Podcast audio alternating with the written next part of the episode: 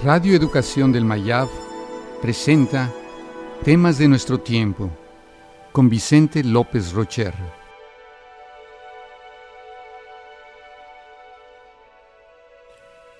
La educación. La educación es la más importante alternativa para la humanidad. La educación es el camino para encontrar la existencia de un orden más allá de uno mismo, que dé sentido a la vida personal y colectiva. La escuela debe ser un lugar donde se reflexione y se profundice en el sentido de quiénes somos y a qué estamos comprometidos. A ella no se va en busca de respuestas, sino de preguntas. Desarrollar en el estudiante su propia capacidad para crear el futuro. La educación debe poner en el centro del proceso educativo los problemas y sentimientos del estudiante.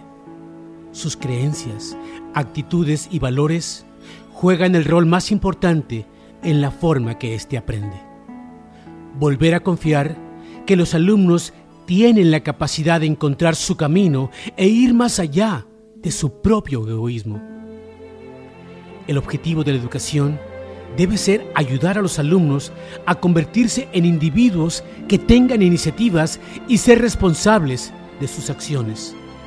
Partir de que son capaces de captar y dar sentido a su realidad.